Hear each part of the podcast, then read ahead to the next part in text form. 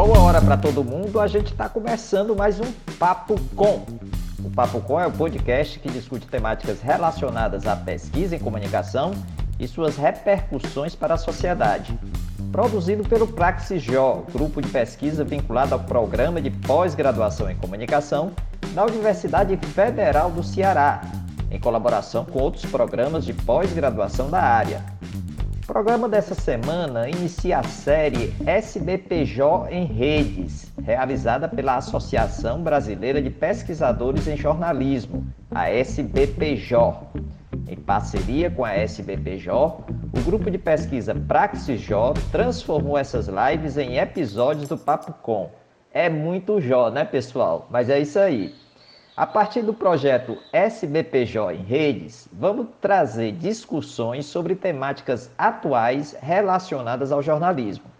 O primeiro episódio da série foi organizado pela Rede de Estudos sobre Trabalho e Identidade das Jornalistas e dos Jornalistas, a RETIGE, e vem trazendo a discussão sobre os impactos da pandemia na organização do trabalho das jornalistas e dos jornalistas pois vamos à nossa roda de conversa.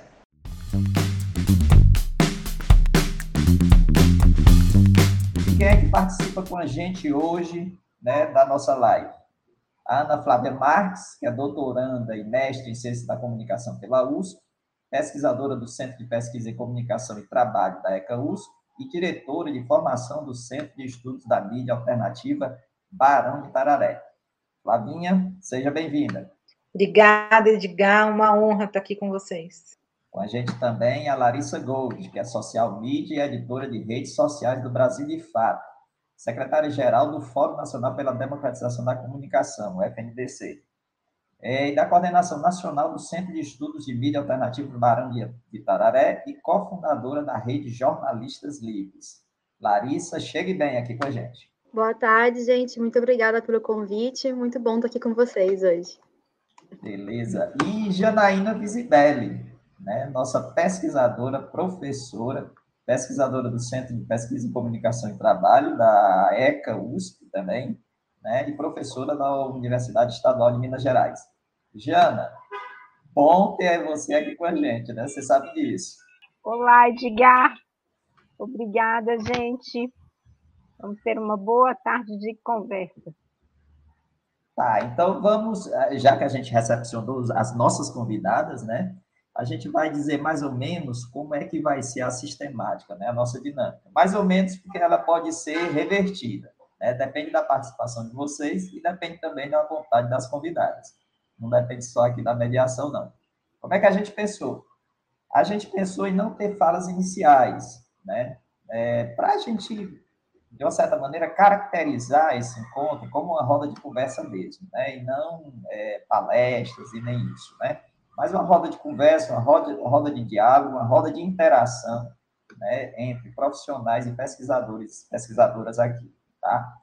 A outra coisa é que, inicialmente, eu vou lançar algumas questões, algumas podem ser específicas, outras podem ser gerais para todas as convidadas, né? Para que a gente possa iniciar esse diálogo, essa roda de conversa. Agora, é essencial a participação do público. Quando a gente é, faz essa sistemática de não ter falas iniciais, é exatamente prevendo que o público que está acompanhando a gente aí pelo YouTube, YouTube da SBPJ possa participar efetivamente, tá? Então, à medida que vocês né, forem sendo sensibilizados, sensibilizadas, né, para participar, para fazer questionamentos, né, para fazer comentários, façam isso através do chat do YouTube, né, que a gente vai trazendo essas discussões aqui para a mesa, tá certo? Então, a ideia é essa. Então, vamos começar, né? É, a temática né, que a gente vai trabalhar aqui é a organização do trabalho da jornalista, do jornalista, os impactos da pandemia. E a primeira coisa, né, vendo né, as convidadas, é exatamente, especificamente em relação a isso. Né? Nós estamos aqui com três mulheres. Então, eu queria perguntar inicialmente como é que vocês percebem os impactos da pandemia, especificamente no trabalho das jornalistas. Né? E aí eu acho que a gente poderia começar com a Larissa. Larissa. Boa tarde, gente. É, acho que é, é, notório, né, o quanto que a, essa, o acúmulo da função foi muito maior para as mulheres, né. Eu não, eu não sou mãe, então, para mim, eu acho que foi menor a carga, mas eu acompanho muito, né, especificamente, principalmente, eu também estou entrando agora na, na direção do sindicato dos jornalistas de São Paulo, mas dentro da minha própria redação. Eu trabalho numa redação aqui em São Paulo, que tem aproximadamente 60 jornalistas. A maior parte dos profissionais são de profissionais é, de mulheres, e a sobrecarga de trabalho foi muito grande, porque a gente, acho que em todas as profissões, né, eu acho que não é, infelizmente, não é uma coisa só da jornalista, mas as mulheres, elas tendem a acumular essa função de cuidadora, né, então, especialmente com as aulas remotas, as, as jornalistas tiveram que, por exemplo, acompanhar as aulas dos filhos, né? E sempre cabe, cabe muito às mulheres, principalmente na, na, redação que eu trabalho, tem muitas mães solos, né? Então, é, isso foi uma coisa que, por exemplo, no meu local de trabalho, é, por uma demanda das trabalhadoras, a gente conseguiu que as, as, as trabalhadoras mulheres tivessem uma hora do seu, do seu, da sua carga horária é, liberada para fazer acompanhamento dos filhos que estavam home, em aula em home office, home office não, né? Em aula é, em casa, né? Pela, pela internet. Acho que isso foi uma coisa que foi uma, uma demanda que a gente levou e que foi muito positiva, mas que não é uma realidade na maioria das redações do Brasil, assim, não, não tenho outra, é, não soube outra redação que teve esse tipo de comportamento, muito pelo contrário, o que a gente viu, na verdade, foi redução de salário, né, condições de precarização ainda mais do trabalho.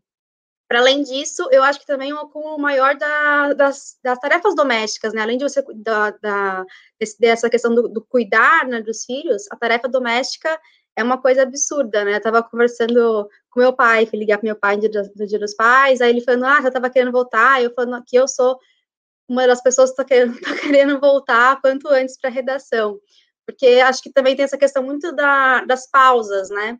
Que antes a gente tinha as pausas ali na redação, que era ir para uma outra sala, conversar com alguém, trocar ideia, tomar um cafezinho, e eram respiros que a gente tinha que possibilitavam até melhor o nosso trabalho mesmo, né? nosso trabalho criativo.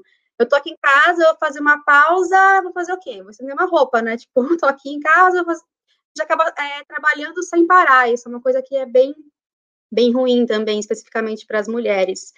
É, eu acho que teve isso, essa questão do, do, do, acúmulo, também da sobrecarga mental, né? Que eu acho que é universal, mas eu acho que também tende a, a afetar mais as mulheres como um todo, porque as mulheres são as que são mais demitidas, são as que têm são mais precarizadas, então, no momento de crise econômica, são as que mais têm medo de perder, de perder o emprego, realmente, né? Então, acho que foram algumas coisas é, que pegaram bastante para a mulher e que a gente, é, no Brasil de Fato, trabalho no Brasil de Fato, no Brasil de Fato, tiveram várias pessoas com licença, é, homens e mulheres, né, que tiveram que tirar licença é, por, por questão da saúde mental mesmo, né? Porque acho que principalmente o jornalista nesse, nesse período que teve que lidar com essa notícia, com notícias de só desgraça, né? São quase dois anos de notícia de mortes todos os dias, muitas mortes, né? De uma crise econômica que só se aprofunda. Eu acho que essa também foi uma outra coisa que foi bem difícil no ambiente de redação ter que lidar para além dessas todas essas coisas domésticas, né? Então, o cuidar, a organização da, das tarefas domésticas, o medo do desemprego, para além de todas as coisas que são próprias da, do indivíduo, né, ter que lidar também com toda essa carga que a gente trabalha diariamente, que não tem a opção, né, acho que outras profissões têm essa opção, desligar a televisão, é, fechar as redes sociais e decidir não se informar. Essa não é uma opção do jornalista e da jornalista, né, a gente tem que se informar, e aí isso é uma coisa que pega, pega e pegou bastante para todo mundo, né. Uhum. Legal, Larissa. Deixa eu só fazer um, comunicado, né, que eu acabei me esquecendo, que estava convidada aqui a Tatiane Nascimento, né, que é a nossa colega aqui, repórter do Sistema Veimares de Comunicação aqui de Fortaleza. Só que a Tati teve um problema, um imprevisto aí de última hora, né, e foi impossível ela comparecer aqui né, para compartilhar as ideias, as experiências dela com a gente. Mas na próxima oportunidade a gente convida novamente, ela vai estar aqui. Então, Aninha, Flavinha, Jana, eu acho que vocês podem fazer uma dobradinha aí, né? Talvez até trazendo alguns dados, né? Em relação à pesquisa do CPCP, né, que terem um foco né, em determinado momento específico com as mulheres, né? Como é que é isso? Pode falar, Ana. Não, eu, eu, também não sou mãe, então eu vou deixar até a, a Janaína se debruçou bastante sobre esses dados na nossa pesquisa. Ela mesmo trouxe esse olhar para na pesquisa do CPCT, como é mãe, estava elaborando formulários sobre é, essa questão da divisão do espaço do trabalho, né? Como a casa, o trabalho invadiu o espaço da casa, que é isso que a Larissa fala. A gente está é, é, fazendo uma atividade e o intervalo é uma outra atividade, é estender uma roupa, é fazer uma comida, é limpar a casa, né? Então, onde, principalmente em lares onde não há uma gestão compartilhada com outras pessoas, o cuidado recai muito sobre a mulher, né? E eu acho que nós acabamos sentindo muito isso. Primeiro, porque a, a própria profissão, a própria categoria é formada pela maioria né, de, de mulheres. Então, esse deslocamento para casa acaba impactando também, de uma forma geral, na produção e na rotina produtiva da, do jornalista, né, da jornalista nesse caso. É, eu acho que o principal, Edgar e colegas, para mim, aqui, eu senti muito essa questão de não ter mais a divisão do tempo, né? Você não tem mais o tempo de trabalho e o tempo livre, né? Você acaba é, sempre trabalhando o tempo todo é, e é claro que o trabalho é, é, ocupou esse espaço, invadiu o lar, como a Janaína sempre costuma nos lembrar, né? Que não era o lugar dele. Então, quem está é, de intruso é o trabalho na casa, né? Então, por isso que é muito normal quando a gente se depara com cenas de numa live, né? Ter que o filho vem pedir alguma coisa, tem um barulho de casa, a gente tem que se acostumar a essa nova realidade.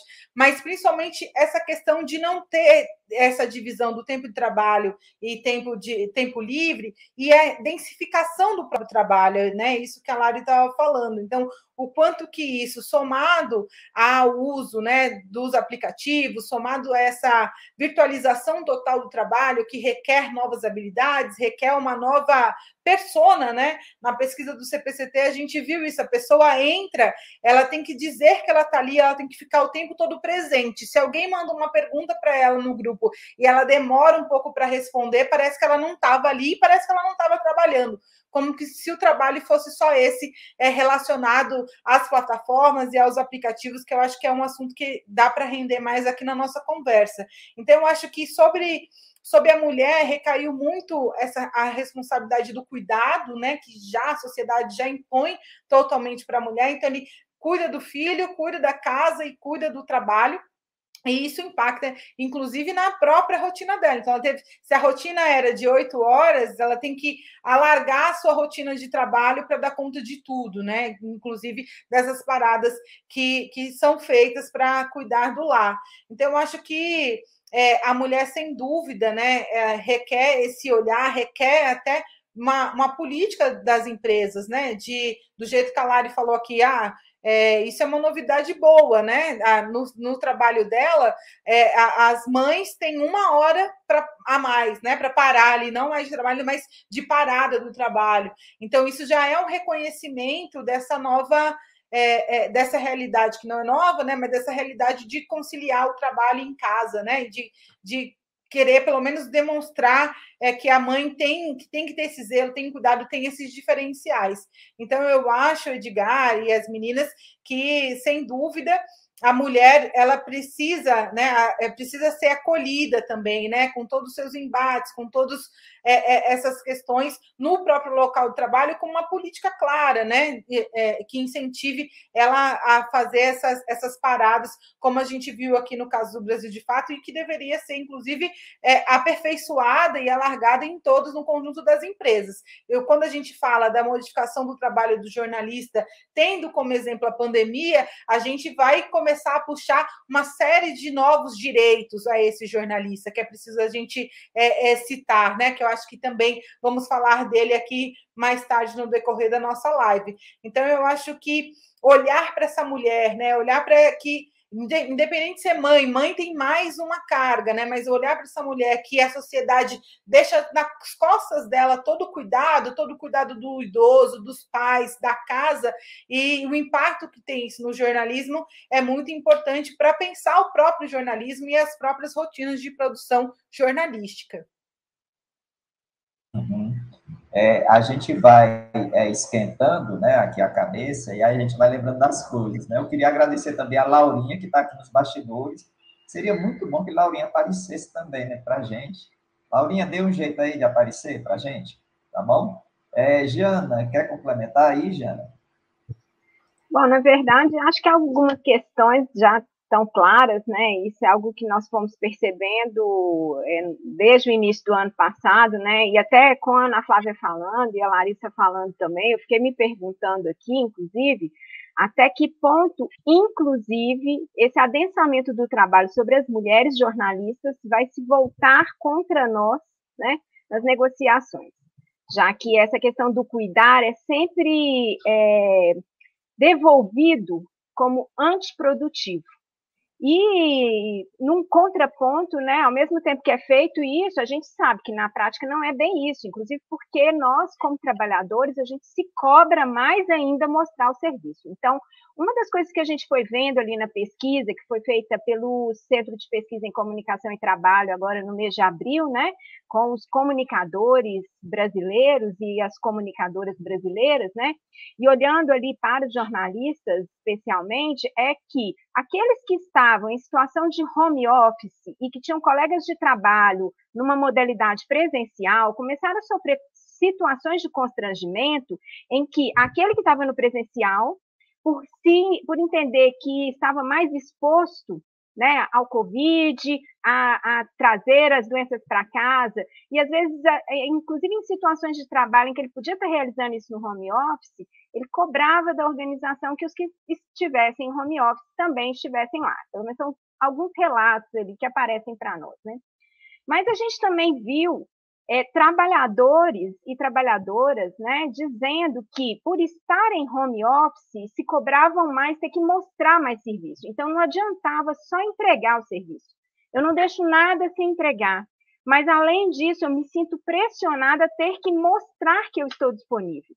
Então, isso somado à atenção partilhada, porque é diferente quando a gente se desloca para um local de trabalho, emerge ali naquele ambiente para realizar as atividades que aquele ambiente te solicita, né? Então, como a Larissa disse, e você pausa, porque em algum momento você tem que parar para retornar para casa e ali você vai realizar as outras atividades que o ambiente te solicita, né? É, então, essa não imersão faz com que a gente partilhe o tempo todo. Então, você começa uma tarefa e alguma coisa acontece que te interrompe. Então, você a sensação de que você não vence a tarefa, né? Isso é um, um, uma aflição para o trabalhador, porque ele está o tempo todo pressionado e é a gente mesmo que se pressiona. Então, essa questão do tempo partilhado, pela atenção do cuidado, pela atenção das atividades da casa, e você, quando está numa situação de cuidado, então, você não pode é, se eximir de ter que parar para ir lá realizar algo que diz respeito ao cuidado com o outro, né? Então, é, esse é um elemento. Ele não impacta na produtividade. Isso aí a gente vê nos dados, né? A produtividade das trabalhadoras aumentou. E, mas ele impacta enquanto pressão que se volta contra essa própria trabalhadora, né? E os trabalhadores de maneira geral. Então, esse é um ponto que eu acho que vale a pena a gente destacar, né? Porque ao mesmo tempo que você tem essa pressão, que é pressão pessoal, você ainda está ali conectado o tempo todo com as demandas chegando e você tem que acompanhar aquilo. Então, essa questão do que tem sido nomeado, né? A Ana Flávia até estudou isso na dissertação dela de mestrado, a questão das redações virtuais, né? Isso é uma coisa para a gente também observar. E um outro elemento que eu acho que aí também dá até um gancho para a gente rodar a, a, a questão, né? É a renormalização do trabalho. Então, isso que a Ana está dizendo, né? Eu sempre falo mesmo, meu telefone tocou bem na hora que o Edgar me chamou. É uma situação inusitada. E a gente, né, tem, tem esses dispositivos à disposição. Então, a situação acontece, a gente se constrange nesse movimento, né? É, mas algumas situações de renormalização do trabalho. Em termos do fazer do trabalho, a gente foi vendo desde o ano passado, por exemplo, as medidas de segurança para passar é, o microfone né, para o entrevistado e tal.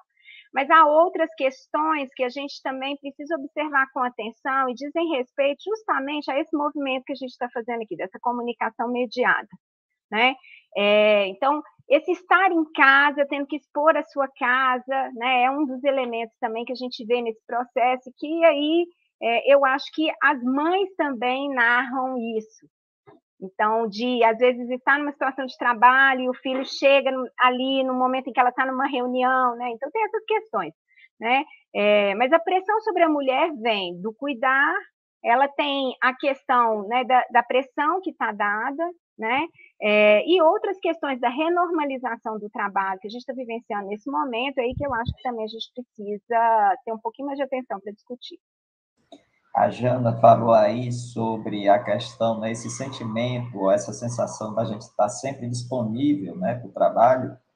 E, e, eu também percebi outros depoimentos que dão conta é, também do inverso.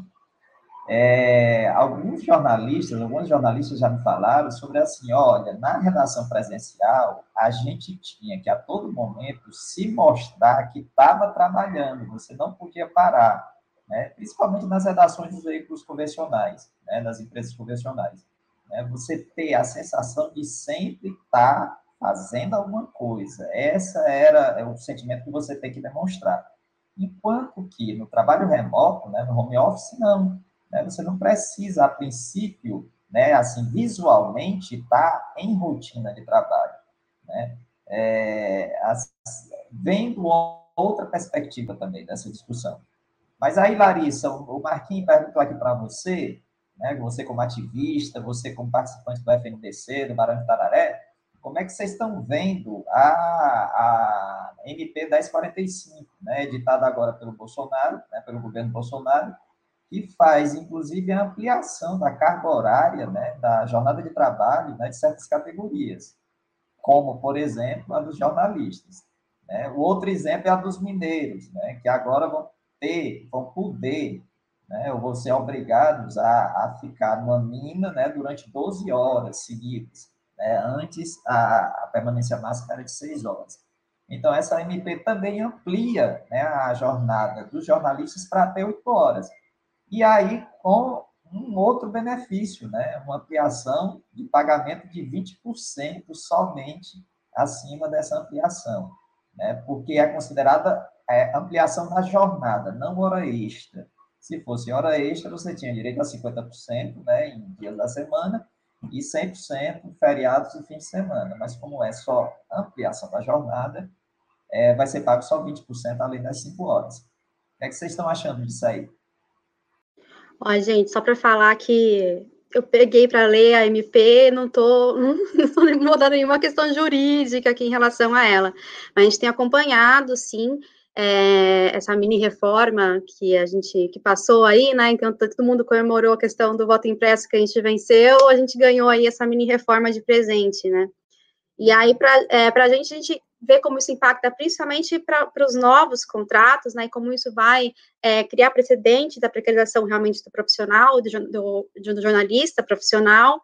Isso para a gente é uma, uma questão que, que pesa bastante, é, embora a gente também saiba que a realidade da categoria é uma realidade muito pejotizada, né, então isso também ela afeta uma, um nicho muito específico da categoria, né, que, é, que é o, a, o jornalista é, CLT que é, de categoria que está ali dentro daquela ou da assessoria de imprensa, ou jornais e revistas e que pode é, ter aquela carga de sete horas. Então, ela é uma coisa muito específica, né?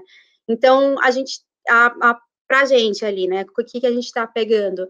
Bom, a nosso principal desafio nesse momento é sensibilizar é, a categoria de jornalistas, e aí eu vou falar, tipo, a gente pensa, mas, mas não só os jornalistas, porque a gente vê como isso, na verdade, um ataque aos trabalhadores como um todo, né? Então, os jornalistas são um dos afetados, mas os bancários são afetados, outras, outras categorias são afetadas. É, o que a gente sente muito é que, na verdade, o que a gente costuma ter uma dificuldade grande é de mobilização dos jornalistas, né, profissionais da comunicação, é, em relação a outras categorias, né? Então, por exemplo, os bancários também serão afetados por isso, mas os bancários fazem greve, eles é muito comumente, né? Todo ano tem uma greve de bancários e tal. Como que a gente, então, o que a gente tem feito e ali é, a ideia é que a gente faça pelo FNDC, inclusive, alguma, um debate, alguma coisa em relação a isso, é, uma live, alguma coisa do tipo, a gente está debatendo como a gente faria isso ainda em relação a essa MP, mas com o desafio maior de como a gente, até porque a FNDC não é uma entidade de jornalistas, né, o FNDC, ele é uma entidade, um fórum que reúne diversas entidades, inclusive a CUT, a CTB e outras, outras centrais sindicais, né, então, como que a gente, dentro da pauta da comunicação, é, entende que a é, isso é, passa por todas essas outras categorias e como que a gente reforça essa luta, então, contra mais essa perda de direitos, né, que aí, é, então, acho que a, a, dentro da, da dentro do FNDC, a gente tem feito esse debate nesse sentido, de como a gente reforça junto às entidades sindicais, principalmente, né, já que a gente faz parte, já que tem dentro do nosso escopo do, da, da FNDC, existem diversas entidades sindicais, então como que a gente reforça, e aí acho que é importante, a Ana Flávia pode até dar as datas melhores, mas já tem um calendário de lutas em relação a isso, e que prevê também incluir nesses calendários a questão da, da reforma trabalhista, então a gente, como a gente vai ter greve geral, como que a gente pode é, endossar essa greve, né, como que a gente pode fazer isso dentro da perspectiva da comunicação, e, aí, também, aí, mais especificamente, dentro do, dos sindicatos de, de, jornalistas, especificamente, como que a gente sensibiliza os profissionais de comunicação para conseguir, para que eles entendam que isso afeta eles, porque como a, grande parte da categoria já é uma categoria que é pejotizada, né, que não é uma, uma categoria que é CLT, a grande parte já é MEI, né, já não vai ser diretamente afetado por essa questão das horas extras, porque já não recebe hora extra, como que a gente consegue sensibilizar, então, os jornalistas como um todo, de que isso é uma perda de direitos para todos os trabalhadores e que, por isso, a gente também tem que é, se engajar nessa luta. Então, é um desafio mobilizar a categoria de jornalistas para isso. Uhum. Falando em mobilizar a categoria de jornalistas, né, a partir de segunda-feira, a gente começa a responder a pesquisa Perfil do Jornalista Brasileiro é, 2021. Né? O questionário vai estar disponível, inclusive Larissa, né, que faz parte aí da, das organizações, né, vai ser é, intimada a fazer a divulgação também. Então, a partir de segunda-feira, o questionário vai estar disponível no, no site Perfil do Jornalista Brasileiro. É, eu queria colocar outra coisa também, em relação a essa questão do, da, da pandemia também, ela pega né, a produção do jornalismo, das próprias, a própria estruturação das empresas jornalísticas, no crescente em relação à redução de custos. Né? Mesmo antes da pandemia, a gente tem as empresas jornalísticas, né, os ambientes de redação, reduzindo seus custos. Com o processo de pandemia, né, a gente teve também, inclusive, vários passarários. Aqui no Ceará, por exemplo, a gente teve dentro dos veículos de comunicação.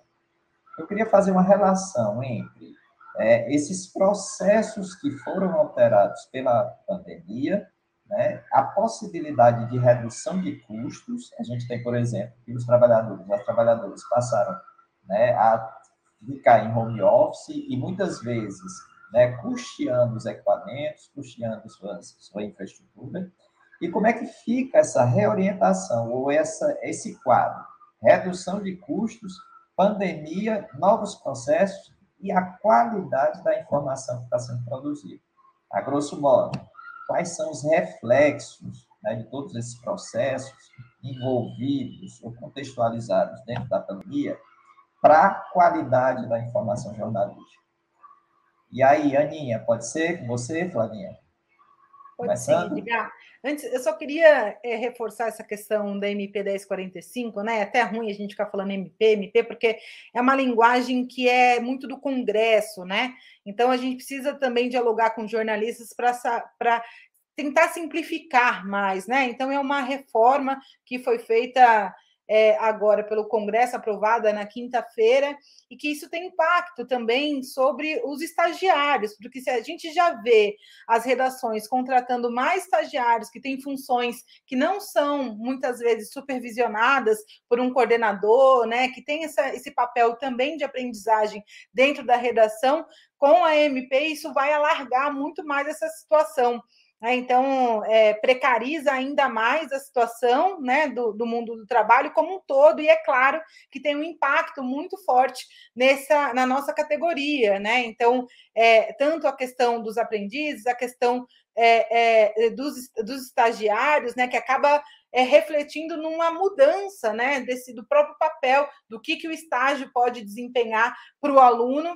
Então, é bom a gente ficar de olho aí, porque tem muita redação que acaba tendo mais estagiário, porque não quer pagar o salário, inclusive, para esse jovem, que pode ser tá até bem, é, é, é, bem formado, né, sabe lá desenvolver as atividades jornalísticas, e isso a tendência é aumentar e acaba tendo um impacto também mundo trabalho como um todo, Edgar e, e, e, Jana e Larissa, porque esse profissional ele acaba tirando o lugar de outro, esse mais novo acaba tirando o lugar de outro profissional mais velho, então tem um impacto muito grande, com certeza a gente precisa repudiar e se mobilizar em todas as esferas que a gente puder para e ser contra isso, né? A gente se colocar contra, esclarecer a nossa, a nossa categoria. Então, é uma medida que já tinha sido é, prometida pelo Guedes aos empresários, e aí a gente vê a, a, grande contradição que o Brasil vive, né? Tem muita unidade nessas atrocidades que são feitas no mundo do trabalho, venda do patrimônio público,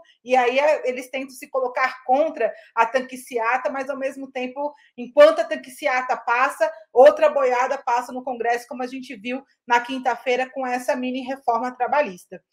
É, voltando aqui ao nosso tema, né? Não sair tanto assim, mas voltando, eu acho que a pandemia, como o relatório é, do CPCT tem apontado, é um dínamo das transformações que vem ocorrendo no mundo do trabalho já antes dela, né? Então, quando eu fiz o meu mestrado, eu fiz em 2019 e falava já sobre a redação virtual.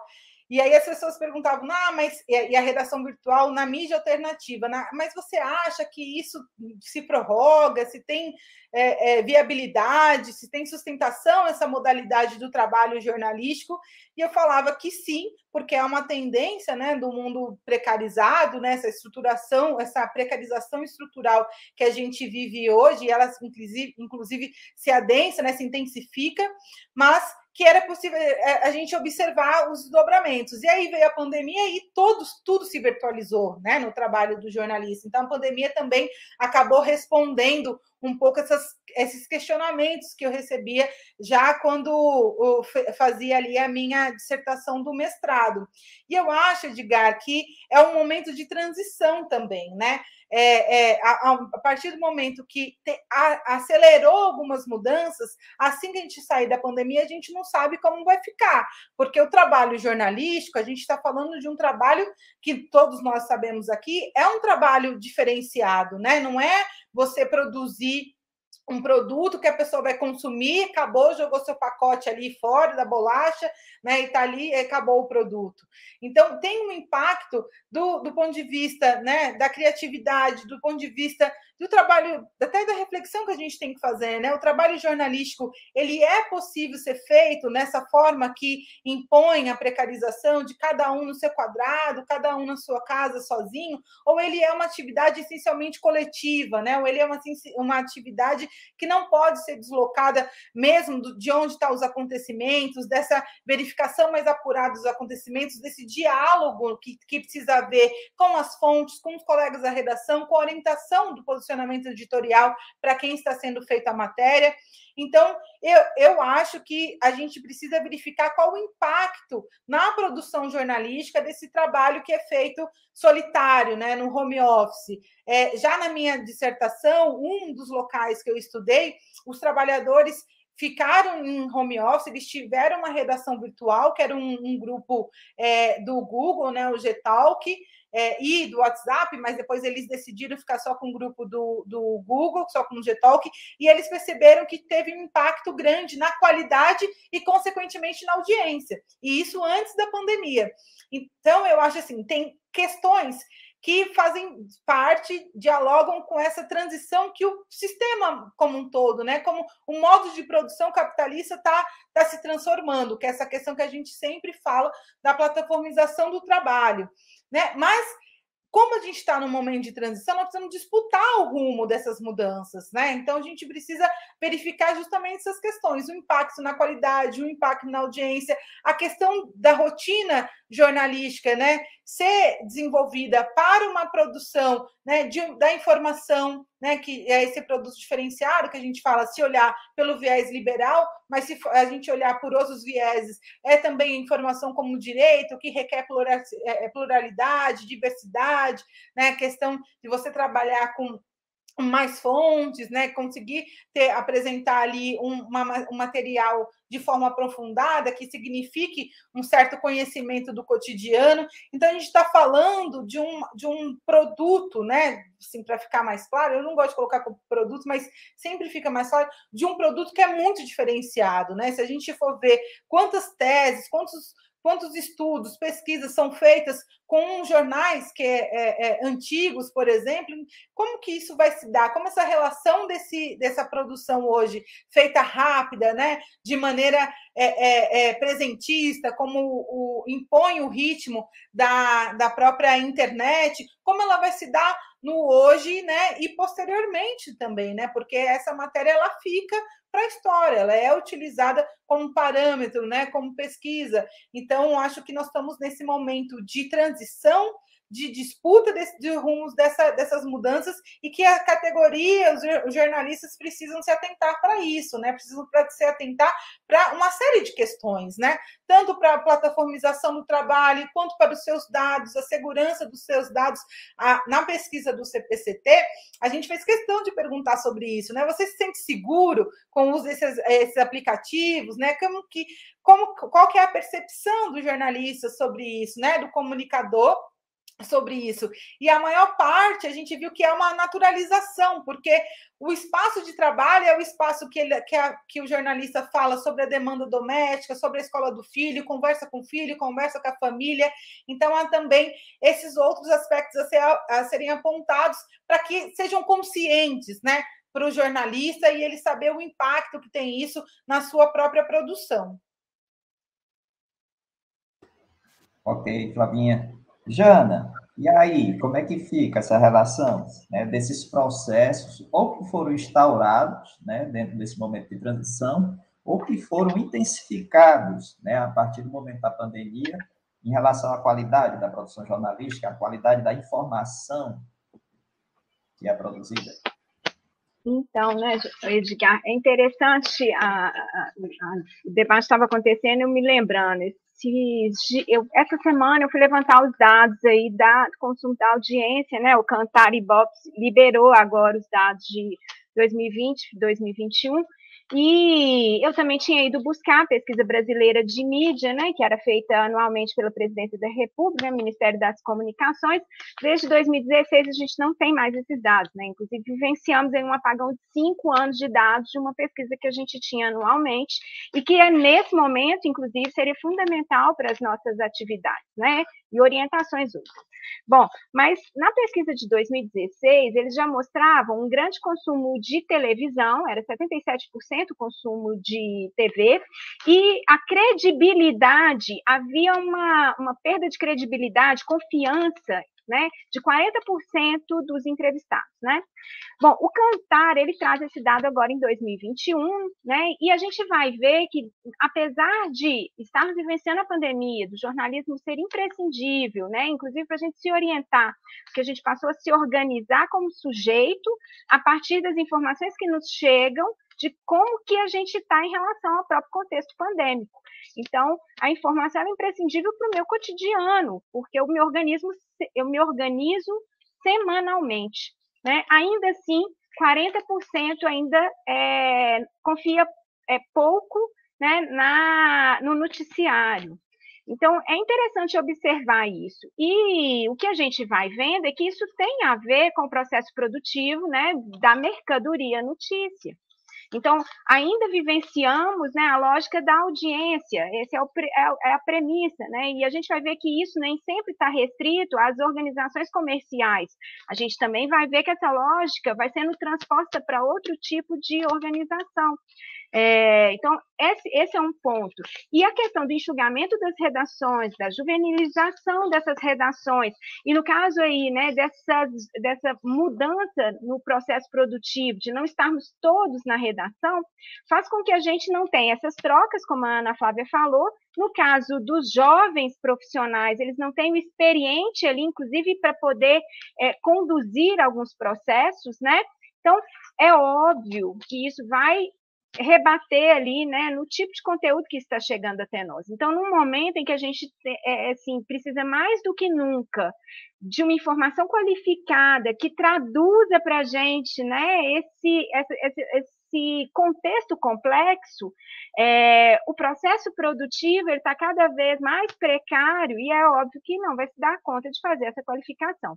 Com um volume de informação para tratar muito maior, com um contexto cotidiano para lidar muito maior e com temores também, né, que, se, que operam em cima desse trabalhador.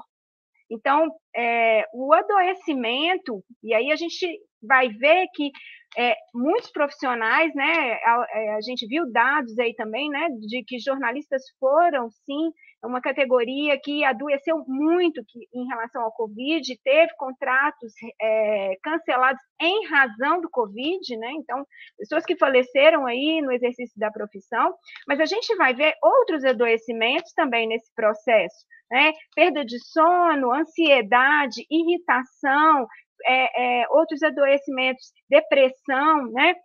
que dizem respeito desse excesso. Excesso por quê? Porque a gente não tem uma equipe que dê conta, inclusive, da demanda.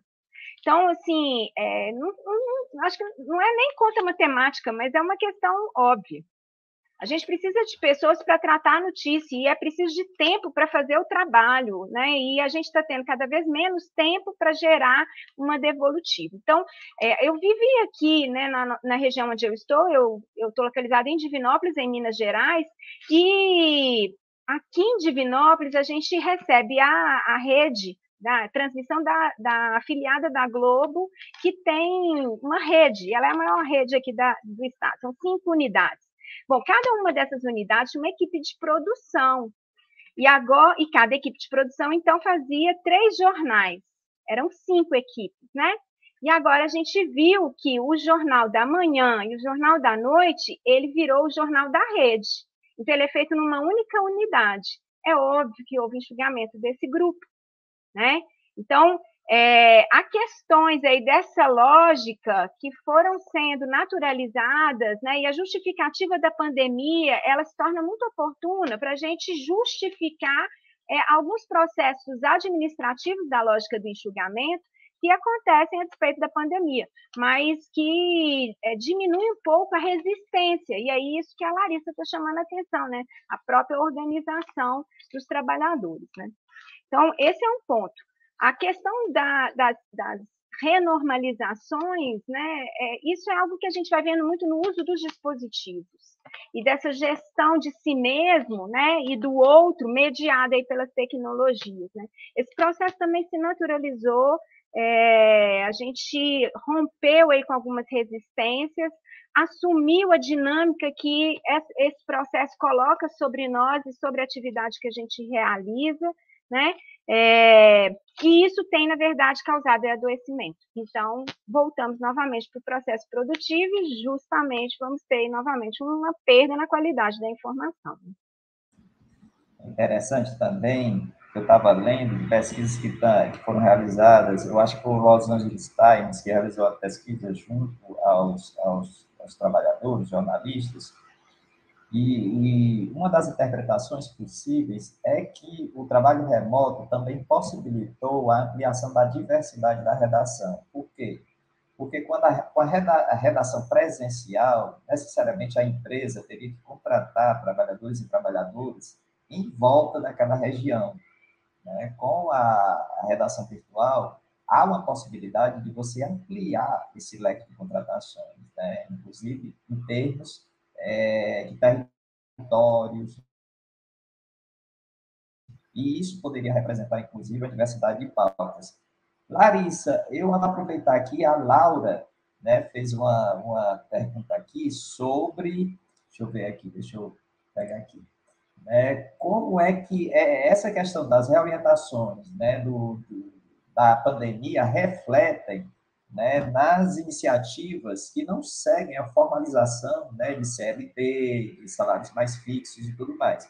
Eu acho que a gente poderia colocar isso para as iniciativas ou para os arranjos de jornalismo independente, jornalismo alternativo, né? Porque, inclusive, a gente fez um, levantamento aqui no Ceará e a gente observou que algumas das repercussões da pandemia nas empresas jornalísticas ou nos veículos convencionais né, não se sustentavam quando a gente observava as iniciativas de jornalismo independente, né, de jornalismo alternativo. Como é que você vê esse contexto de pandemia refletindo nessas iniciativas no jornalismo independente, no jornalismo alternativo? Bora lá. Primeiro eu vou dar um pitaquinho antes aqui também em relação à mídia tradicional, né, de algumas questões dessa que já foram faladas, mas em relação, por exemplo, à, à mudança de formato, eu acho que uma coisa que refletiu também para a gente estar na redação, por exemplo, é o acúmulo de função, né? Então, por exemplo, eu sou jornalista, sou editora de redes sociais.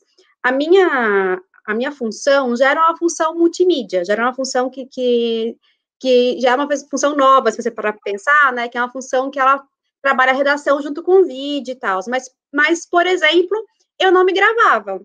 Quando a gente fazia os produtos de vídeo, eu não me gravava. Nessa reorganização do trabalho em casa, sou eu que me gravo. Então, minha casa virou um estúdio, assim, é uma coisa, toda vez que eu tenho que me gravar, é, ter que arrastar móvel, é um incômodo, e é uma coisa que, que é uma, uma coisa que eu não sabia fazer, que eu tive que aprender, e que vários, e, você, e é, quando você vê, mesmo na Globo, grandes emissoras, muito essa lógica, né? Agora voltou bastante coisa para o estúdio, mas principalmente no início da pandemia, você via aquela lógica de, das pessoas apresentando as coisas de casa e tal. Eu acho que é, já isso é uma coisa que entra que era uma tendência já, então já tinha já tinha muito isso, principalmente na TV, né? Então foi tirando é, diminuir a produção. Então, antes ia um carro, ia um produtor, ia uma pessoa que filmava, e o repórter, e a, aí tiraram o primeiro produtor, aí depois tiraram o motorista, e agora tem, tem é, algumas equipes que é um jornalista e um celular, que ele grava, ele edita, ele escreve, ele coloca tudo, e que antes era antes da pandemia, isso já era uma, um caminho, né, que a gente via que ia seguindo. Mas depois da pandemia, a mudança da estética da comunicação, então essa a diminuição do padrão Globo de qualidade, então permitir esse modelo aqui, por exemplo, que a gente está fazendo, né, é, fez com que as pessoas cortassem mesmo. Eles perceberam que, ah, já que esse, esse formato é, é aceito, é bem aceito, então vamos reduzir. É uma coisa que a gente percebe que que a gente, a, que a gente tem uma a gente que é jornalista que se conversa aqui nas das redações a gente percebe que é uma tendência que vem para ficar, assim, é, essa diminuição aí no, no padrão estético, talvez, que barateou muito dentro das redações. Então, são algumas coisas que já eram caminhos que a pandemia mostrou que, ah, deu certo e que a tendência é que continue, assim, né? Então, é uma coisa que é para a gente vai é, para pontuar bastante. Isso também dentro da organização é um trabalho mais CLT, né? É, e aí também em relação a que foi falado, tipo, é, aumento de produção. Assim, o aumento, todo mundo, todos os jornalistas que a gente conversa, a gente tem muito essa, essa mesma sensação de um aumento, a gente está produzindo muito mais. É, muita coisa acontecendo, né? O Brasil não é para amadores, a gente tem que dar conta de tudo isso, então, um aumento muito grande da produção. Eu acho que eu não, eu não vi estudos, não vi um estudo sobre isso, mas eu tenho certeza que se estiver, assim, pegar o período da pandemia, o período anterior à pandemia, o quanto que foi produzido, né, é, a gente produziu muita coisa. E aí, esse aumento da produção com menos pessoas também reverte, com certeza, a qualidade do jornalismo, né? Isso é uma outra coisa para se ponderar a quantidade que a gente está produzindo. A redação que eu, que eu faço parte, que eu posso falar, a gente com certeza produz hoje mais que o dobro do que a gente produzia antes da pandemia, assim, de produtos, de todos os tipos de produtos, de vídeo, de podcast, de produto de redação, material para rede social, tudo a gente produz muito mais. E aí, a outra coisa que também reflete nessa qualidade do jornalismo é a cobrança de agilidade, né? Então, você tem que produzir mais, com menos gente e num tempo menor, porque o tempo da, da pandemia, o tempo da internet é muito rápido e o tempo da pandemia se tornou muito rápido. Quando a Ana fala, fala dessa cobrança, né? Tipo, a pessoa tá aqui na live, ela não responde na hora, parece que ela não tá. E a gente sente muito isso, que você tem aquele desespero, né? Se eu já te mandar um WhatsApp, você tava, tipo, no banheiro, se eu já não estiver na mesa, alguém fala, ah, tá no banheiro, tá no banheiro. Se você, de, de, de repente, demora para responder, né? Tipo, o tempo virou outro. A gente tem que ter, uma, tem que ter respostas muito rápidas, porque as pessoas estão conectadas o tempo inteiro. Então, acho que esse é um combo péssimo para o jornalismo, né? Aumento da produção, diminuição de gente, essa, essa cobrança da agilidade. Acho que é uma coisa que para a qualidade do jornalismo profissional ali remunerado porque eu acho que o jornalismo não é só esse remunerado, mas que o jornalismo remunerado, isso impacta muito, assim, né? Muita gente sobrecarregada, constantemente cansado, assim, um profissional que está sempre esgotado. Dentro da mídia alternativa, como isso se reflete, né? Eu acho que, aí eu vou falar muito dos espaços que eu frequento da minha alternativa, porque também existe, tipo, duas, mídia, duas mídias alternativas, né? Uma mídia alternativa profissional... Olha, office. Uma mídia uma mídia alternativa, porque é mais, ela é profissional no sentido de remunerado, né? Então, por exemplo, a redação da qual, eu faço parte, que daí sofre também, acho que com, ainda que, por exemplo, a minha redação com esses cuidados que eu já falei, né? Por exemplo, das mulheres, alguns outros que foram, algumas outras medidas que foram tomadas, e aí, inclusive, nessa perspectiva da diversidade, a minha redação foi uma redação que contratou pessoas de outros estados, então a gente está com bastante pessoas do Nordeste que antes a gente não tinha, embora já fosse uma, né, uma, perspectiva nacional, a gente conseguiu atingir isso. E existe também uma outra mídia alternativa, que, é que eu vou falar agora, que é a mídia alternativa ativista, né? E que aí eu vou falar, vou falar que ela não é profissional porque ela não é remunerada, que são as pessoas que são voluntárias. Então, por exemplo, ali os jornalistas livres, que é um espaço do qual também faço parte. E aí o que a gente sente nesses espaços voluntários e ativistas é que as pessoas, elas, bom, elas precisam antes de, fazer o ativismo, ela precisa garantir sua subsistência, né? E a gente está num período de crise muito grande. Então, a gente sente isso muito na menos pessoas engajadas, porque as pessoas estão preocupadas em pagar os seus boletos respectivos, né? Então, eu acho que isso dentro da, da mídia alternativa não remunerada, dessa mídia alternativa ativista, é, a gente percebe que a gente sente muito isso é, na perspectiva de que não tem, não tem IPI, então, para as pessoas no meio de uma pandemia irem cobrir alguma coisa, elas vão se expor muito mais, né? Então, dentro de uma redação profissional remunerada, se espera, né? Não, não é sempre, mas se espera que a, essa redação ela vá é, garantir um é, mínimo de equipamento de segurança para você poder ir fazer uma pauta externa. Quando é um ativismo, é a pessoa que depende disso, né? E é caro o equipamento de IPI. Então, a pessoa fazer uma pauta de rua, ela vai estar se expondo. E para ela não se expor, ela vai ter que ter um gasto que sai do bolso dela. Isso é um problema, né? Dentro desses, dessas organizações, que são organizações que não têm financiamento, né? Então, isso é uma coisa que pega bastante e que é uma, é uma coisa é, que a gente tem que pensar aí, nesse, até como financiar esses coletivos ativistas, no sentido da preservação da vida mesmo desses profissionais um momento de pandemia, que eles têm que ir para a rua. E a outra perspectiva é do tempo mesmo, né? Porque o tempo é um só, as pessoas têm que trabalhar, têm suas vidas e tem aquele tempo militante, né?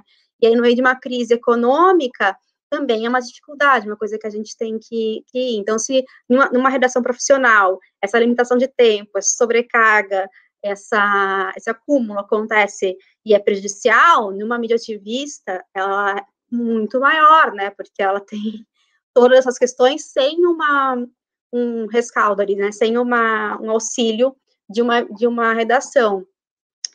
É, bom, mas tem coisas positivas também, né? No sentido de que, por exemplo, algumas pautas ali, especificamente, por exemplo, é, quando a gente fala da, da categoria, né? A gente tem algumas coisas da categoria, especificamente jornalista, que às vezes muitos profissionais hesitam em falar por medo de perder seus empregos. Porque ali, né, tipo, se você, você não vai falar disso que a gente está falando aqui, não vamos falar que chegar no Brasil de Fato, chegar na minha redação e propor, no Brasil de Fato, tudo bem, mas, sei lá, propor a minha redação que, tipo, ah, a gente está achando que aqui está um espaço que está tendo assédio, a gente não concorda com esse modelo de, de conversa por WhatsApp a gente acha que isso rende uma pauta. Difícil chegar isso isso virar matéria da Globo na perspectiva dos trabalhadores, né? Eles fazem matérias disso, teve várias matérias da Globo sobre como piorou as condições de trabalho, mas nenhuma delas da perspectiva dos seus próprios trabalhadores. Esse, na mídia alternativa, por outro lado, é um espaço em que a gente pode trabalhar mais esses tabus é, na mídia alternativa não são nesses espaços profissionais, né? É, então, acho que tem esse, lado positivo, né, de, de ter uma liberdade grande para se falar de qualquer, de qualquer coisa. É, acho que são vários pontos para falar, mas só para a gente, quando a gente fala de mídia alternativa, também tem essa diversidade, é importante a gente ter isso em mente, que existe a mídia, a mídia alternativa profissional, no, no, sentido profissional, por ser remunerada, né, e a mídia alternativa, que ela é a mídia ativista, né, que faz um excelente trabalho também, temos grandes é, páginas, mas que aí elas também têm um outro caráter e elas têm uma outra, outros desafios e passam até por isso, né, pela, pela proteção do próprio indivíduo no frente a um momento desse de morte, né. Edgar, só uma, só uma questão que eu acho que é. a gente precisa ter um certo cuidado quando a gente defende a redação virtual como forma de garantir a diversidade. Isso, é, quem está defendendo muito isso são as pessoas que querem acabar com a redação física, né? Esse espaço. Porque, é, é, é, principalmente na redação tradicional, e a gente vê muito isso no Brasil, as empresas é, de comunicação tiveram, inclusive, a desoneração da folha, mas elas não aplicaram isso no jornalismo, né? Não aumentaram o salário dos jornalistas, dos profissionais, elas acabaram era comprando carros novos, mandando os filhos para fora do país, né? Não utilizaram essa desoneração para melhorar a, a, atividade produtiva. Então, é, é, a gente precisa ter um certo cuidado, porque é, é eu vi, inclusive, pessoas defendendo isso fora do Brasil, que com a redação virtual ela veio para ficar, porque ela garante a diversidade, porque como um jornal do, do, como o The Guardian não pode pagar um salário bom para aquele jornalista que mora mais, mais longe, porque ele precisa morar perto do The Guardian, né? É, só que o que garante que ele more perto do The Guardian é um bom salário. Né? Então, a gente, às vezes, esse discurso da diversidade, ele esconde é, é, uma camada da precarização. Então, acho que a gente precisa é, é ter certo cuidado com isso, né? E ter certo cuidado também com quem quer acabar, quem quer destituir as paredes da redação, né? Seja ela não um arranjo, como a gente gosta de, a gente conceituou, né, na pesquisa do CPCT, ou seja ela numa redação tradicional, porque está muito vinculado com a própria dissolução do jornalismo. É, é sempre bom lembrar que a gente está vivendo um momento em que as instituições estão sendo muito atacadas e o jornalismo também, né, como essa instituição, essas as empresas jornalistas e o fazer jornalístico também tão, estão sendo muito atacados. Então, quem quer acabar com essa eh, redação, quem quer destituir as paredes da redação, geralmente tem por trás é, a instituição do próprio jornalismo. Então, a gente precisa ter um certo cuidado ao falar que a redação virtual ela é boa, porque ela é, ajuda na diversidade, né? Não é só isso. Então, só para nos atentar a essa questão aqui do nosso, do nosso debate, que eu acho que é imprescindível, senão a gente pode estar construindo um, algo que a gente não queira no futuro. Uhum. E perceber, né, Flavinha, que também a, a gente é, necessariamente tem que partir do ponto de vista né, que são vários modelos de jornalismo que a gente vai estar vivenciando né, como também devem ter diversos modelos de redações virtuais, de redações híbridas, né, como a própria Larissa colocou, né, o próprio jornalismo alternativo independente há uma diversidade imensa né, das iniciativas dos arranjos. Né, então, acho que contextualizar cada um desses modelos, né, cada uma dessas iniciativas, dentro desse processo de transição, de transformação que a gente está vivenciando, né, sempre vai ser necessário. Tem aqui é, uma pergunta tenho aqui uma pergunta. A Laura está falando aqui, vocês estão falando muito sobre trabalho, conteúdo, velocidade de produção. É possível perceber elementos da rotina de trabalho que diminuíram ou pararam completamente? Né? Tem os postos de trabalho, Laura, que alguns trabalhadores e trabalhadoras pararam completamente porque foram demitidos. Mas brincadeira. É uma brincadeira não muito conveniente, né? Mas está aqui colocada a questão da Laura. O Rui, Rui né, está fazendo, está tá colocando o seguinte. Gostaria também de colocar uma questão, pegando um pouco no que já foi falado sobre redação virtual, necessidade de mobilizar, mobilizar a categoria, a diversidade dentro da própria categoria. como percebem as aproximações, distanciamentos, se é que existem, entre jornalistas das mídias alternativas e mídias tradicionais, né? Para pensar, por exemplo, sobre trabalho, engajamento, competição do mercado de trabalho, etc. Tá? São essas duas colocações aqui da, da Laura e do Rui. Quem gostaria de comentar? Posso começar. Eu acho sim. Eu acho que a moldura geral em que estão inseridos esses dois tipos de trabalho, né, o tipo de trabalho da mídia alternativa e mídia tradicional, ela é a mesma, né? Então a gente vem de um aprofundamento do neoliberalismo, em que incentiva, né, justamente essa questão do engajamento, essa questão é, é, da individualização, de que a saída é individual, que o jornalista é um empreendedor, né? E essa, esse discurso que há por, por trás da, da fábrica do sujeito de si, né? E as redes sociais potencializam muito isso, né? Se a gente pegar as redes sociais e ver é, como que esses jornalistas se portam, né? Tanto no discurso individual, parecendo uma empresa, né? Ele se coloca como uma empresa, ele, ele acha que ele tem que postar todo dia, ele tem que ser feliz, ele tem que, ele tem que fazer a gestão de si como se fosse a gestão de uma empresa. Né? Então, é, essa moldura geral, ela é a mesma, né? Então, esse estímulo do, do, do, da competição né, entre os jornalistas, que o próprio Rui fala aqui, ele existe em, nas duas esferas, né? É sempre bom a gente conceituar que, pelo menos de mídia alternativa, né? Eu até estudei um pouco sobre isso também no meu mestrado, eu coloco sob esse guarda-chuva uma série de iniciativas, porque não é só essa mídia engajada.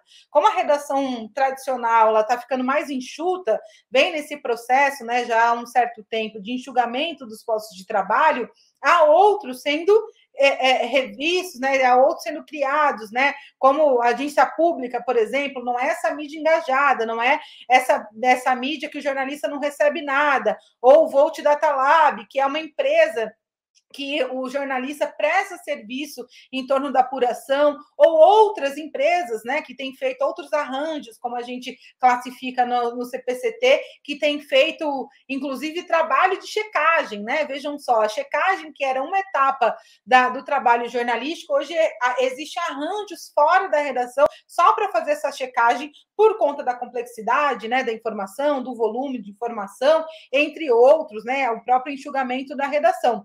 Então, há muitas similaridades, né? A questão do trabalho por projeto, a questão própria desse engajamento que o Rui fala aqui, se a gente for pegar o engajamento, está lá no, no, no, no princípio do toyotismo, onde vestir a camisa e você é mais do que vestir a camisa, inclusive hoje, com o trabalho plataformizado. Você tem que estar o tempo todo engajado. É por isso que tem tantos adoecimentos na categoria, né, entre os comunicadores, porque ele fica o tempo todo aqui, né, conectado, né, não sai, não para de, de, de trabalhar o tempo todo. Como o espaço de trabalho é o WhatsApp, né, o principal, como a gente verificou na pesquisa do CPCT, é esse espaço onde ele recebe a notícia da mãe, mas também recebe a notícia do trabalho, mesmo sendo que ele esteja de férias, né? Ou, ou, ou, fora do trabalho, fora do horário, ele está ali vendo né, as mensagens, o cérebro dele passa, pode passar a pensar ali no que, que eu tenho que fazer amanhã, né, quando eu voltar a trabalhar ou quando eu voltar das férias. Então, o, o, a nossa subjetividade está um tempo todo voltada para o trabalho. Isso é na mídia tradicional, como também na mídia alternativa. E quando a gente fala especificamente sobre o trabalho jornalístico, historicamente há uma série de aproximações, né? É, é, tem a questão do conselho editorial, que começou na mídia alternativa. É, tem, mesmo se a gente for pegar é, aquela famosa, famoso caso do William Bonner, que falava grave que o Brasil que você quer, grave a câmera desse jeito, com celular na horizontal, dando dicas, e a mídia alternativa já fazia isso, né, para estimular com que os seus colaboradores, colaboradores participassem da matéria, né? Então, há uma série de aproximações. E há uma bem importante, que é que alguns jornalistas que atuam na mídia alternativa, é, eles saíram da redação tradicional. Então, eu costumo dizer que há uma relação dialética até entre essas duas mídias, né? A mídia tradicional, ela verifica o tempo todo o que, que ela pode capturar, o que, que ela pode aproveitar de exemplo ali da mídia alternativa, e a mídia alternativa tem essa herança por seus participes, né? Essa, a gente pegar exemplos é, do Viomundo, próprios jornalistas livres, que a, a, a Larissa falou aqui, saíram, essas jornalistas saíram da imprensa tradicional e foram para a imprensa alternativa e carregam um histórico, né? Às vezes, muita, muitas, muitos métodos, é, concepções, inclusive, saem, de, ficam, saem da mídia tradicional e vão para a mídia alternativa e se impetram ali a forma de lidar com jornalistas mais novos, a forma de lidar com o contraditório, a própria forma de organizar esse arranjo. Então, acho que são relações que são muito próximas o tempo todo. É claro, né, tem muitas diferenciações, diferenciações editoriais,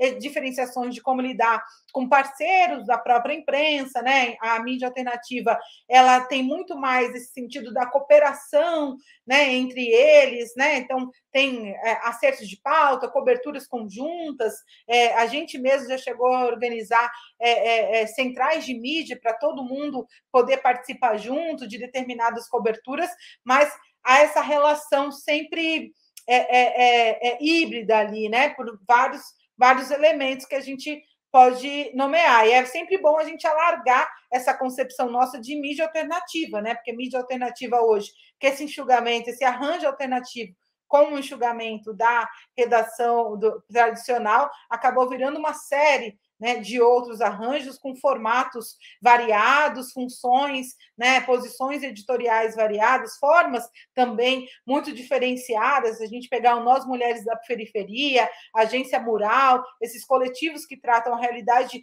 né, da, da, sua comunidade, ou esses outros específicos, né, ou o Nexo também. O Nexo é uma redação tradicional ou é uma mídia alternativa? É, eu acho que isso ajuda a gente, inclusive, a desenferrujar um pouco do conceito do que é alternativo, que ficou muito conhecido como aquela imprensa que resistiu à ditadura. E quando a gente olha para a história, aplicando um filtro sobre as condições de trabalho, a gente vê que há várias, né, inúmeras atividades jornalísticas que podem ser colocadas lado a lado e mais próximas do ponto de vista desse conceito que a gente está tratando aqui. É interessante porque essa diversidade, essa pluralidade né, dos modelos, das iniciativas, dos arranjos, né, do jornalismo independente, do jornalismo alternativo, vai refletir, inclusive, na própria repercussão que teve a pandemia também. Né? Se a gente pensar, por exemplo, a gente esteve conversando com algumas iniciativas, no levantamento que a gente fez aqui no Ceará, né, que essa realidade, por exemplo, que a princípio é uma novidade para os trabalhadores e trabalhadoras jornalistas vinculados a empresas convencionais, por exemplo, a grande novidade de você disponibilizar seu próprio equipamento para trabalho, né, nas iniciativas de jornalismo independente alternativo, isso não é uma grande novidade, né, inclusive pela indisponibilidade de recursos. Então, muitas dessas iniciativas, né, é, desses arranjos, essa já é uma realidade anterior à pandemia. Ou seja, você entra na organização, você entra na iniciativa, já levando seu equipamento também de trabalho. Né? A, a outra coisa, é, em relação a, a, essa repercussão também, que eu acho que é um pouco diversificada, é em relação àquelas iniciativas que têm uma vinculação muito forte com seus territórios, né? que têm seus territórios como ponto de partida e ponto de chegada da produção da informação. Né? Com certeza, essa relação que foi estabelecida a partir da pandemia né, fortaleceu essa relação com os territórios, principalmente por conta da necessidade né, de ter processos de mobilização desses territórios, dessas comunidades. Então, a gente observa também no diálogo que a gente tem com essas iniciativas, onde o território funciona como elemento né, essencial e até subsídio de produção da informação.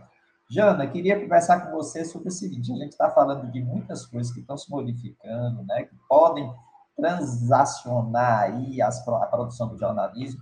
Queria saber do ponto de vista formativo, você como professora de jornalismo, né, como é que isso vai refletir nos processos formativos?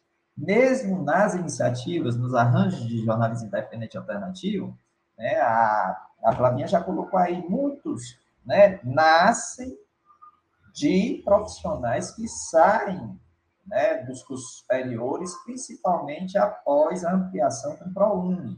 Né? Então, você tem essa leva de novos profissionais aí, né, que não se contentando nesse modelo da mídia convencional, vai fundar, né, vai criar, vai implantar suas iniciativas de jornalismo independente alternativo. Que processos, que desafios se colocam para os processos formativos né, dos novos profissionais jornalistas? Edgar, vou começar de um que eu acho que é bem polêmico, que é a diretriz curricular, que diz do, da inserção do empreendedorismo na matriz curricular.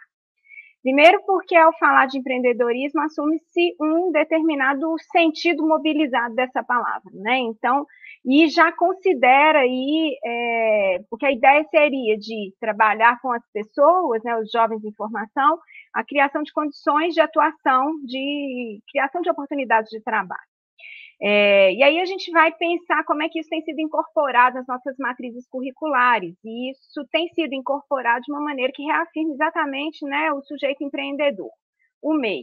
Né? É muito interessante, acho que até foi aqui numa live da SBTJ que eu ouvi é, uma, uma expressão que era esse, você é, é CEO é, de si mesmo, né? Então, você é grande empresário de si mesmo.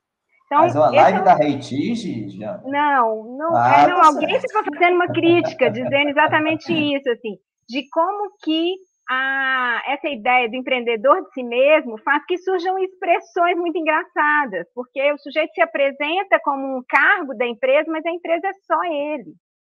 Né? Então, era essa a crítica que estava sendo movimentada. Tá? É, então, o que, que acontece? Esse, esse é, um, é, por exemplo, um problema. Porque aí a gente vai formar esse jovem para que ele crie alternativas de se colocar no mercado de trabalho numa perspectiva neoliberal do que é essa ideia de empreendedorismo. Em geral, a gente não trabalha nesse, nessas discussões, por exemplo, é, os, as transformações do mundo do trabalho, e aí sim, como é que essa atividade do jornalista também está nesse processo de mutação do trabalho.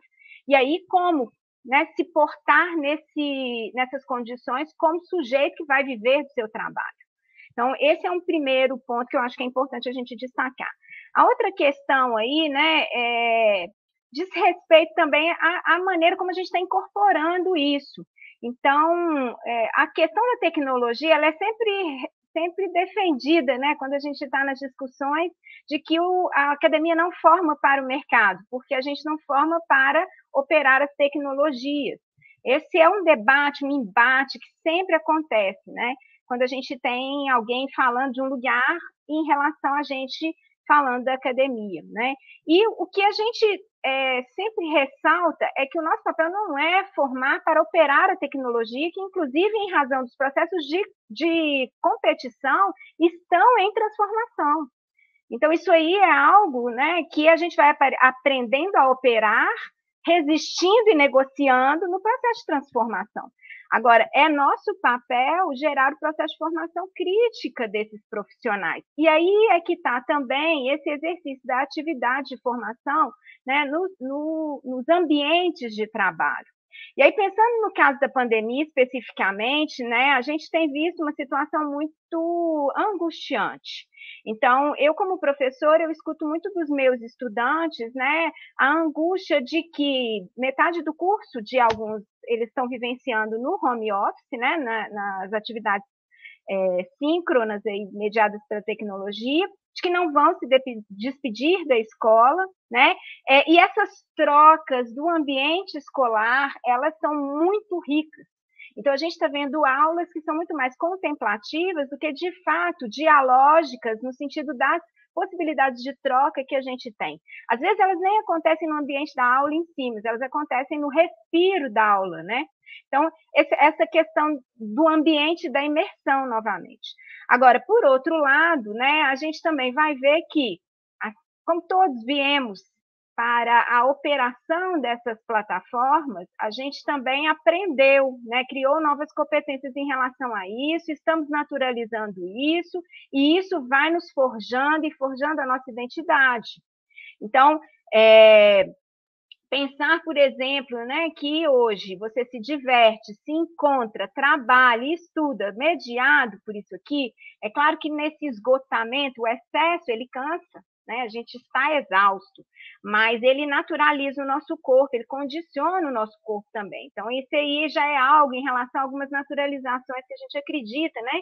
Que o processo produtivo já está incorporando e que devem ficar para depois.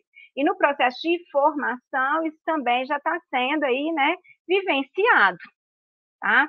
Então, esse é um ponto. Agora, eu acho que as trocas, né, essa questão do movimentar-se para buscar a informação, é, de colocar-se em diálogo com o outro, é, isso aí é um, é um, desafio que a gente também está vivenciando, né? E eu, sinceramente, não sei como é que isso vai é, aparecer aí, né, no conjunto de profissionais que a gente está formando nesse momento. Uhum. Tá bom. bom. gente, a gente vai estar tá completando uma hora e meia aqui de, de vocês. É, a gente falou muito de novos processos que foram implementados, e aí eu queria partir exatamente disso. Nesse contexto da pandemia, é, tem algumas, alguns ambientes de trabalho que já voltaram presencial. Né? E aí eu queria perguntar como é que vocês estão vendo dentre esses processos que a gente não tinha antes da pandemia, né, é, que foram implantados, né, inseridos dentro desse contexto da pandemia, e que vocês acham que vão permanecer né, depois de acabada, pelo menos essa pandemia, tá certo? Ou seja, é, o que é que permanece dessas transformações que aconteceram no jornalismo, no contexto de pandemia, né? O que é que permanece quando cessada a pandemia. Larissa, pode ser? Vou dar um pontapé aqui, de novo, das percepções de quem tá, tá conversa muito com os jornalistas, né? Mas já você falou, algumas redações voltaram, eu acho que uma coisa que permanece já é que redação, tem redação que não vai voltar.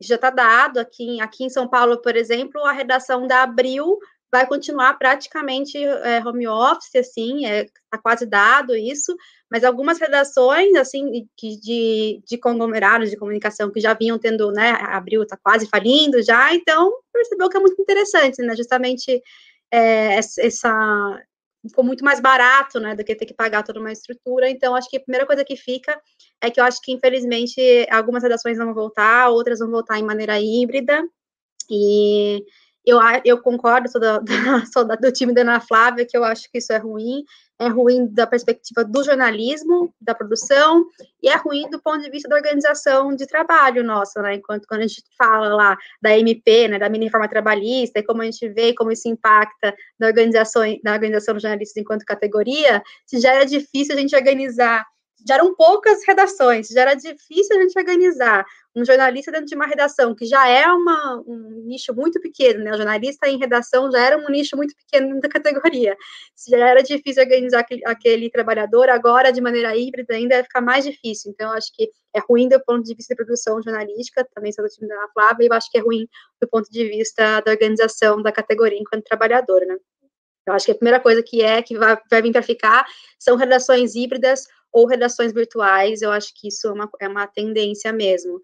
É, eu acho que é outra coisa que, que também vem para ficar, eu acho que é a estética, né? É, também pela mesma questão financeira, percebeu-se que precisa de menos equipamentos é, para fazer as mesmas coisas e que, e que o público meio que se acostuma com essa estética, então a gente vê que essa estética do virtual, né, esses quadradinhos assim, é, tendem, a, tendem a ficar, assim, eu acho que com certeza volta muita coisa, mas a estética, ela tende, mudou, né, mudou a forma que a gente consome as coisas, acho que no começo era muito estranho, nos causava muito, muito estranheza quando a gente começava a ver, sei lá, Globo News, e aí entrava a Miriam Leitão na casa dela, naquele quadradinho, assim, era muito esquisito pra gente, agora já não é mais, né, já, já nos acostumamos com isso, então eu acho que a estética também mudou, é, muito como vai ficar, e a produção, né, a forma de produzir o jornalismo, a gente percebe no dia a dia mesmo, essa questão da, já vinha também, novamente, eu acho que já, como já foi falado, todas essas coisas já eram, já eram tendências que a pandemia só aprofundou. Eu acho que essa lógica da produção mediada pela internet, né? Então, se já era antes essa coisa do engajamento, agora ela é muito maior, né? A Ana Flávia estava falando da questão dos, dos jornalistas, né, que se cobram posicionamento na internet, a gente sabe de alguns portais, inclusive, que cobram isso dos seus, dos seus jornalistas, que eles sejam influenciadores. Então, quando você entra, tem um processo seletivo em que o, o próprio veículo te coloca isso, olha, você é verificado, quando você entrar aqui nesse veículo, você vai ganhar aquele selinho azulzinho de verificado, e você tem que ser um influencer, você vai ser um influenciador da, da nossa marca, que é essa marca aqui, que você vai fazer parte, né? Então, acho que essa questão de, de, colocar os jornalistas enquanto influenciadores nessa lógica do engajamento das redes sociais é uma coisa que já vinha antes, e com a pandemia ela se aprofundou e tende a ficar. E acho que são algumas dessas coisas que eu acho que vão, que vão ficar, e eu acho elas todas meio negativas, mas não, não, não vejo uma forma de, de barrar elas. Eu acho que é um caminho sem volta essa, essas coisas, tanto a, a questão da estética, quanto a questão das redações virtuais, quanto a forma de produzir conteúdo baseado no engajamento e não necessariamente no, no sentido social, né, daquela notícia que ela tinha antes. É, Larissa, antes de passar para a Flavinha e para a Jana, queria que você complementasse o seguinte: você acha que as fontes, que a gente fala muito dos jornalistas, das jornalistas, né, mas as fontes, elas se adaptaram bem a esse novo modelo, a esse novo processo de produção? O que, é que você percebe? É, acho que não tem uma regra, né? Tem gente que prefere pela questão da locomoção, comodidade, tem gente que tira de letra, assim, já super adaptado que é figurinha carimbada. Tem gente que tem muita dificuldade. E eu acho que tem uma outra questão também, que são as, as diversas internets, né? Tipo, como a gente também fala da questão de que quando, quando a mídia alternativa são diversas mídias alternativas, a internet também é uma questão de, tipo, tem lugares que tem muitas dificuldades para ter acesso mesmo. Então, é uma inclusão até a página 2, isso de que a internet é para que vai incluir todo mundo, vai, vai tornar as redações mais, mais acessíveis, assim. Então, a gente também tem muitos, muitas aqui no Brasil de fato, a gente, a gente trabalha muito com a questão da agroecologia, né? O campo, por exemplo. A internet no campo é um problema. Tem como, assim, a gente quer fazer uma pauta de campo, internet no campo, vai ter que ir lá fazer uma pauta decente, né? Porque a internet no campo não tem como o agricultor colocar uma janelinha lá, porque ela é inexistente praticamente. Então, acho que também não tem uma regra. Para algumas pessoas, alguns entrevistados preferem, tiraram de letra, acham que é mais rápido, resolvem ali muito bem.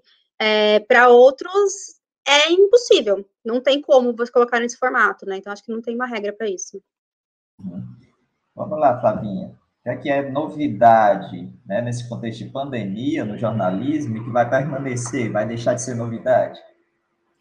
É, eu não sei se chega a ser novidade, mas eu acho que a plataformização do trabalho ela permanece, né? O que a gente vê é que todo não gosto muito dessa palavra, mas todo ecossistema jornalístico de, de produção da informação, ele é muito viciado e dependente das plataformas, né?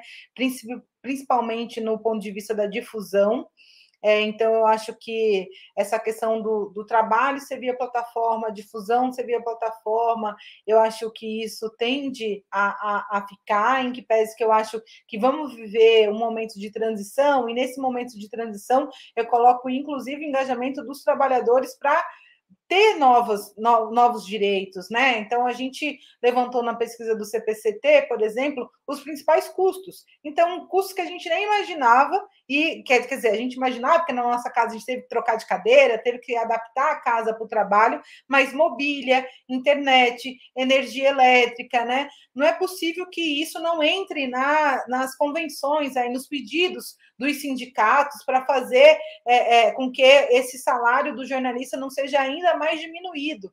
Né? Porque se ele vai pagar internet, luz, casa, mobília, né? já não tem mais o vale refeição, não tem mais o vale transporte, o salário dele vai ser muito diminuído. Né? Então, acho que é, é, precisa esse, esse momento de transição ele precisa ser acompanhado com uma visão mais alargada até dos próprios sindicatos de qual é atividade jornalística, né? Essa atividade jornalística não é só que está na redação e ela não pode ser mais só a principal para as entidades representativas. A gente está falando aqui de milhares de pessoas que são é, é, pejotizadas. Isso não quer dizer que a gente seja a favor da pejotização, mas acontece que a gente não pode lutar contra essa realidade. Então, o que, que essas entidades que representam esses jornalistas vai fazer, né, para incorporar esses jornalistas que estão saindo da redação já faz tempo, né, da redação tradicional e indo a, a, atuar em outros arranjos, né, em outras formas de empresa, ou mesmo as agências, né,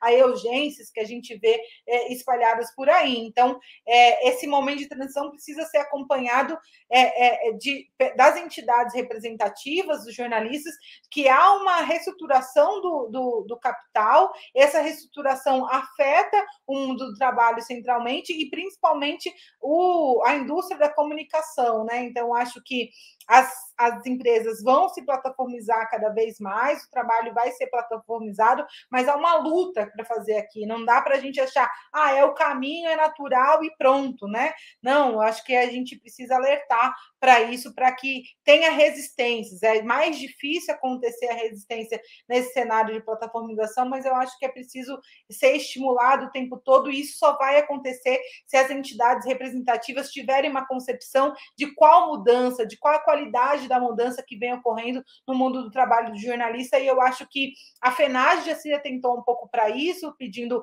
o financiamento por parte das plataformas, né? Querendo ou não é polêmico, mas tem alguma iniciativa sobre isso, mas os sindicatos como um todo precisam se atentar para isso nos estados, onde se dá essa negociação com o sindicato patronal e as convenções. Acho também que essa, esses inúmeros processos, né, que é, a gente falou, né, da, do aplicativo e a densificação do trabalho, ele vai ficar, infelizmente, na nossa pesquisa, Edgar, do CPCT, nos chamou a atenção que há aplicativo para tudo. As pessoas usam WhatsApp, usam Slack, usam Trello, usam vários tipos de aplicativos, mas não tem aplicativo para controlar a jornada de trabalho, por exemplo, que poderia ser, né, muito fácil. Mas por que, que eles não querem controlar? Não querem controlar porque eles sabem que os jornalistas trabalham muito mais horas do que está dado ali no acordo entre eles. Então, essa questão da exploração do tempo do trabalho, né, tem mais tempo é, sendo trabalhado né, para o jornalista, e isso,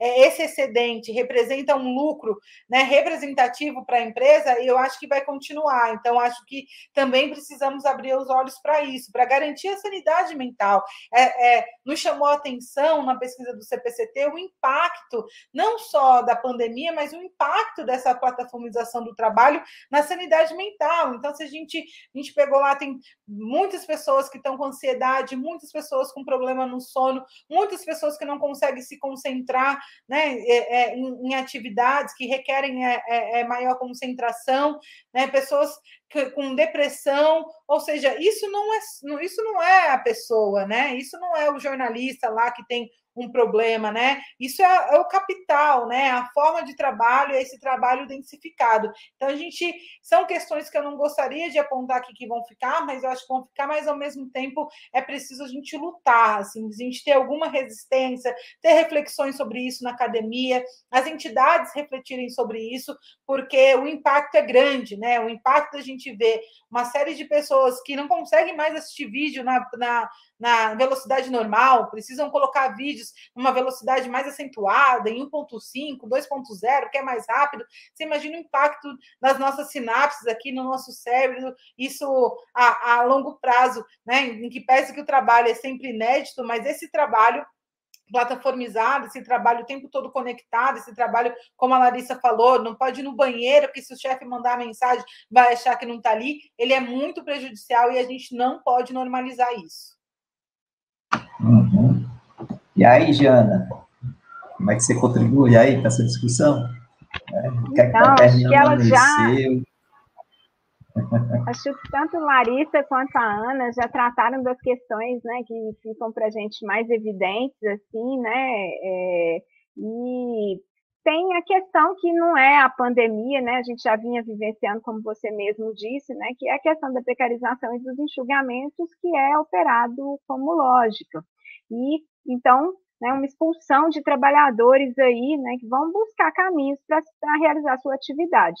Dessa maneira, pensar que a comunicação, a mídia alternativa, né, ela acaba sendo um caminho, eu acho também que é importante a gente destacar algumas coisas, que é pensar as lógicas de organização né, desses arranjos. Então, uma das questões que a gente descobriu na pesquisa dos arranjos lá do CPCT, né, até para fechar, é que há uma comunidade em termos das publicações, ou se eu posso chamar dessa maneira, né? Mas há uma organização para pensar outras lógicas de fazer o trabalho, de realizar a atividade dentro das condições que se tem, que não, se, não precisam necessariamente cumprir com o modelo padrão comercial. Então, né, e que tornam aí mais possível né, dessa atividade ela conseguir aí se arranjar, né, desses profissionais conseguirem se arranjar. Né? É, então, a própria questão de quando a gente está fazendo uma curadoria de conteúdos e a gente vai beber na mídia tradicional para trazer esse conteúdo para uma mídia alternativa independente, né? Nós estamos reforçando a mídia tradicional. E esse outro, essas outras vozes aí, né, elas ficam então soterradas nesse processo que acaba sendo de propagação de, uma, de um comportamento de trabalho hegemônico que expulsou esse trabalhador. Então, repensar essas lógicas, né, eu acho que é uma coisa que a gente pode chamar atenção. E lá na pesquisa do CPCT a gente foi observando isso, assim, muito há um, uma, uma organização, não sei se ela se dá, me parece muito mais num processo, né, da gente, quando vai repostar os conteúdos, repostar também daqueles veículos que seguem uma linha editorial alternativa e independente. Então, você reforça esse ciclo de produções, que tem um outro modo de fazer, mesmo que ele ainda tenha algumas organizações no processo produtivo, né, que tem um modelo hegemônico, é, mas que a, é, permitem aí, né, outros caminhos. Então, é, se a precarização do trabalho não era algo que vem com a pandemia, mas ela se naturaliza com a pandemia, justifica-se com a pandemia e acentua-se com a pandemia, também repensar aí a partir das experiências que já estavam acontecendo também antes da pandemia, né?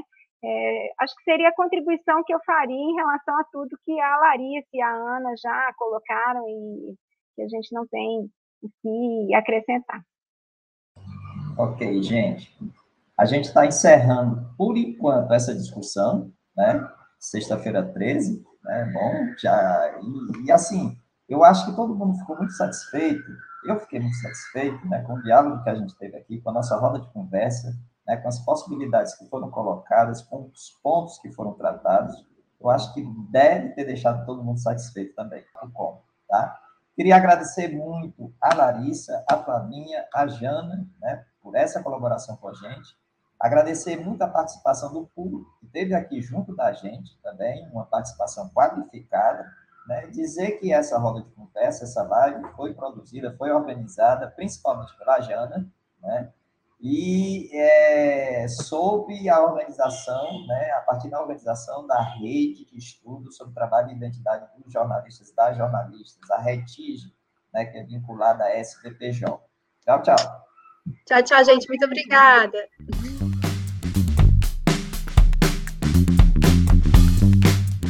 O Papo Com dessa semana está terminando. O programa dessa semana deu continuidade à série Lives Cátedra Intercom 2021, realizada pela Sociedade Brasileira de Estudos Interdisciplinares da Comunicação, a Intercom. O Papo Com é um podcast que discute temáticas relacionadas à pesquisa em comunicação e suas repercussões para a sociedade.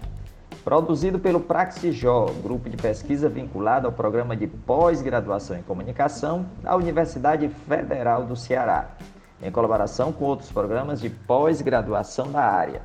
Eu sou Edgar Patrício, professor do curso de jornalismo e do programa de pós-graduação em comunicação da Universidade Federal do Ceará. Bruno Balacó produz comigo Papo Com. Ele é doutorando em comunicação aqui do PPG Com UFC. A gente agradece muito a sua escuta. E você pode enviar sua crítica ou sugestão para podcastpapocom.gmail.com Você também pode acompanhar as novidades do Papo Com no arroba podcastpapocom. Até a próxima semana, gente!